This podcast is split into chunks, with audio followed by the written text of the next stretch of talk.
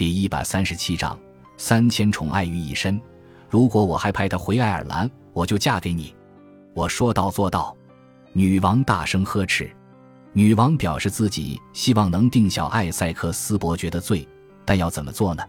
他犯下了叛国罪吗？他的罪行足以送交闭门会议吗？贝肯建议，这些做法都很不妥当，因为虽然小艾塞克斯伯爵非常无能，但政府却掌握不到他蓄意胡为或叛国的证据。在证据不足的情形之下，若贸然将他定罪，依据他受到的欢迎程度来看，英国显然要面对一场民权运动。毕竟，女王陛下在毫不起诉的情形下将他软禁这么长一段时间，民间已经开始传出反对声浪。这不是伊丽莎白女王希望听到的答案。两人的会面就在女王难看的脸色中结束了。但事后，他仔细思考了贝肯所说的一切。英国当时的社会气氛的确不太适合，也相当容易挑起冲突。十一月十七日，女王登基日，伊丽莎白女王展现出无忧无虑的样子，欣赏马上比武竞赛好几个小时。一周后，为了宣布由蒙求伊勋爵取代小艾塞克斯伯爵出任爱尔兰国王代表，女王突然决定要公开向臣子们说明她对小艾塞克斯伯爵处置的理由。当时的传统。在会期结束的那一天，长喜大臣必须在闭门会议法庭上发表演说。女王则决定，为了满足社会的期待，并镇压法庭外、城市外与国外的危险叛徒对女王陛下与枢密院的流言蜚语，她要利用这个场合来宣读小艾塞克斯伯爵所犯下的各种令人遗憾的罪行。小艾塞克斯伯爵也收到与会通知，他哀求地表示自己得了爱尔兰病，已经病重无法出席。但伊丽莎白女王并不采信他的借口，因此在十一月二十八日的下午，他在伍斯特勋爵与由舵手送达约克宅邸的华威伯爵夫人陪同下与会。闭门会议中究竟发生了什么事，没有人知道。历史上甚至没有留下在垂死边缘挣扎的小艾塞克斯伯爵与女王见面的证据。无论如何，到了十一月二十九日，枢密院参事、法官与许多平民们。严肃地聚集在闭门会议中，小艾塞克斯伯爵则已在爱尔兰战事中办事不力，浪费高达三十万英镑公帑，私自与泰隆伯爵联系，有辱国家声誉，以及违抗女王命令，擅自抛下部队而遭到起诉。贝肯并不在场。当女王问他为什么时，他表示许多人都认为他是背信弃义、背叛朋友的人，因而受到严重的暴力威胁而不敢前往。女王完全不相信他。随后几个月都不愿跟他说话。小艾塞克斯伯爵的罪行公之于世后，闭门会议的审判也告一段落。他依然被软禁，但许多人依然认为，在未经审判的情形下就先判定一个人有罪是不公平的事情。在遭到软禁的几周内，小艾塞克斯伯爵蒙受许多痛苦。他正因为肾结石而疼痛不堪，加上不断复发的痢疾，除了仆人之外。他也见不到任何人的面，足不出户，向女王求情的信件也石沉大海，这些让他陷入极度绝望之中。就连勇敢前去探望他的哈林顿爵士都不敢为他带一封信给伊丽莎白女王，毕竟他与女王的关系才刚恢复，不想因为小艾塞克斯伯爵的事情再栽一次跟斗。但英国人民依然未对小艾塞克斯伯爵失去信心。当他病重的消息走漏后。人们就更加怜惜他了。伦敦街头散发着赞美他的宣传手册，内容直指他是无辜的。宫廷的围墙上甚至出现亵渎女王与罗伯特·塞西尔的涂鸦。全国各地的布道会上，牧师们也为这个新教信仰的代表祈祷，呼吁伊丽莎白女王仁慈宽厚。最严重的是，邪恶叛徒则开始大胆地针对女王扯出挑衅的传闻与诽谤的谎言。一切的现象都让他非常烦闷，毕竟他穷极一生都在追求臣民的忠诚与爱，女王简直无法忍受看见他们的不满。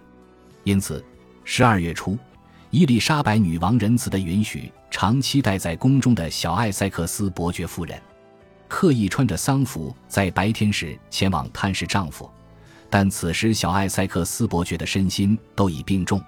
因此，法兰斯断言小艾塞克斯伯爵康复的可能性渺茫。根据怀特的记录，哀伤让他病重并且衰弱，并迫切地想要早点知道女王陛下打算如何处置他。他吃得很少，睡得很少，靠着流质物体维持基本生命，让身体的炎症加剧。听到此消息，女王也相当难过，于是派了八位御医前往诊治，但他们的检查报告都不乐观。他的肝脏功能丧失，逐渐衰竭，他的肠子全都溃烂，他无力走路。当仆人们要为他更换被内脏深黑脓血浸湿的床单时，他还得由人搀扶。医生只能开立灌肠剂作为药方，以涤净他的排泄系统。伊丽莎白女王于是下令，将他移居到艾戈登爵士家最好的房间。女王眼泛泪光地派遣信差，带着几铁汤药与一封能安慰小艾塞克斯伯爵的信件前往探视。信中，女王允诺，若能在符合礼仪的状态下探视他，她非常愿意。女王甚至暗示，等到小艾塞克斯伯爵身体好转后，可以到约克宅邸的花园中透透气。尽管如此，此时的伊丽莎白女王已经搜集了足够的证据。证明小艾塞克斯伯爵与泰隆伯爵间的联系已经到了叛国的境界，因此女王依然坚持要惩罚他的罪。但女王陛下愤怒之余仍感忧伤，她后来告诉法国大使，她依然希望能助小艾塞克斯伯爵悔改，因为他仍有非常良善的一面。十二月十九日，有谣言指出小艾塞克斯伯爵逝世，许多教堂因而敲起丧钟。罗伯特·塞西尔家的门前。有人字迹潦草地写着：“这里住着个讨厌的家伙。”当女王听闻教堂牧师为小艾塞克斯伯爵祈祷仪式时，随即下令他们停止，因为他知道小艾塞克斯伯爵不仅还未死，反而有逐渐好转的迹象。一周后，他已经能坐起，没多久就可以上餐桌吃饭了。这一年的圣诞节，伊丽莎白女王在里奇蒙德宫度过，宫中人满为患，充满喜悦。女王也看起来神采奕奕，一边与沙克维尔伯爵和罗伯特·塞西尔玩着纸牌，一边看着侍女们在夜间室中表演乡村舞蹈，同时也依据女王的喜好献上了戏剧表演与圣诞节派。也有不少人在讨论潘布鲁克伯爵的继承人，年纪轻轻的威廉·赫伯特，近来因为他慎重地循着讨女王欢心的道路前进，因而在宫中快速累积人气。但事实上，他是个乏味单调、毫无野心的年轻人，只爱看书，不爱比武。很快的，许多人都发现，女王不欣赏他，全都是他的问题。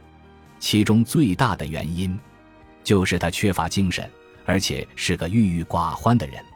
一六零零年的主显节，一名西班牙探子回报，伊丽莎白女王大开宴席，英国与爱尔兰教会领袖都看到垂垂老矣的他跳了三四曲的双人舞。小艾塞克斯伯爵的姐姐瑞奇小姐，因为不断为弟弟求情，也招致女王陛下的不悦。在他的恋人蒙求伊勋爵于二月七日出发前往爱尔兰前，他向南安普敦伯爵与小艾塞克斯伯爵的友人查尔斯丹佛斯爵士面授机宜，教他们如何给予小艾塞克斯伯爵最大的帮助。他们也都同意要告诉苏格兰王詹姆士六世塞西尔派系不断阻挠他的英王之路，以拉拢他的势力。并告诉他，他继承英国王位之路唯一的希望，但看小艾塞克斯伯爵是否能恢复与女王的关系。若詹姆士六世愿意展现军事实力，协助达成目的，蒙求伊勋爵便会带着四千到五千兵力从爱尔兰南下会合，支持他的行动，逼迫伊丽莎白女王同意他们的要求。这三人私下都与小艾塞克斯伯爵有联络，他显然知道，也同意这个阴谋计划。但詹姆士六世以外交辞令表示自己毫无兴趣，因此计划便遭到搁置。一月底时，小艾塞克斯伯爵再度恢复健康，伊丽莎白女王则恢复了强硬的态度，向参事们宣布，她要在二月八日的闭门会议中公开以叛国罪处置他。罗伯特·塞西尔与贝肯因忧心公众意见而劝退了女王，并进一步说服女王私下解决小艾塞克斯伯爵的问题。在罗伯特·塞西尔的建议下，小艾塞克斯伯爵写了一封恳切的信件，请求女王陛下的原谅，并恳求女王降罪于他。我心中的泪水淹没了我曾有的骄傲，小艾塞克斯伯爵宣称。在闭门会议的最后一分钟，女王陛下才不情不愿地取消了计划。三月三日，怀特发现，女王陛下对小艾塞克斯伯爵的怒气丝毫不减。艾格登爵士觉得再也无法忍受现况，在他的多次抗议下，伊丽莎白女王总算在三月二十日同意让小艾塞克斯伯爵在理查伯克里爵士的监管下返回艾塞克斯宅邸接受软禁。此时，艾塞克斯宅邸华丽的外表已被取下，此外，小艾塞克斯伯爵不得擅离，也只能由几位仆人伺候。他的家人也不准与他住在一起，他依然不断寄出哀伤的信件给女王，要求女王继续关爱他。我曾如此忠诚宣誓，将生命奉献给女王陛下，神是见证。他再度向女王发誓。感谢您的收听，喜欢别忘了订阅加关注，主页有更多精彩内容。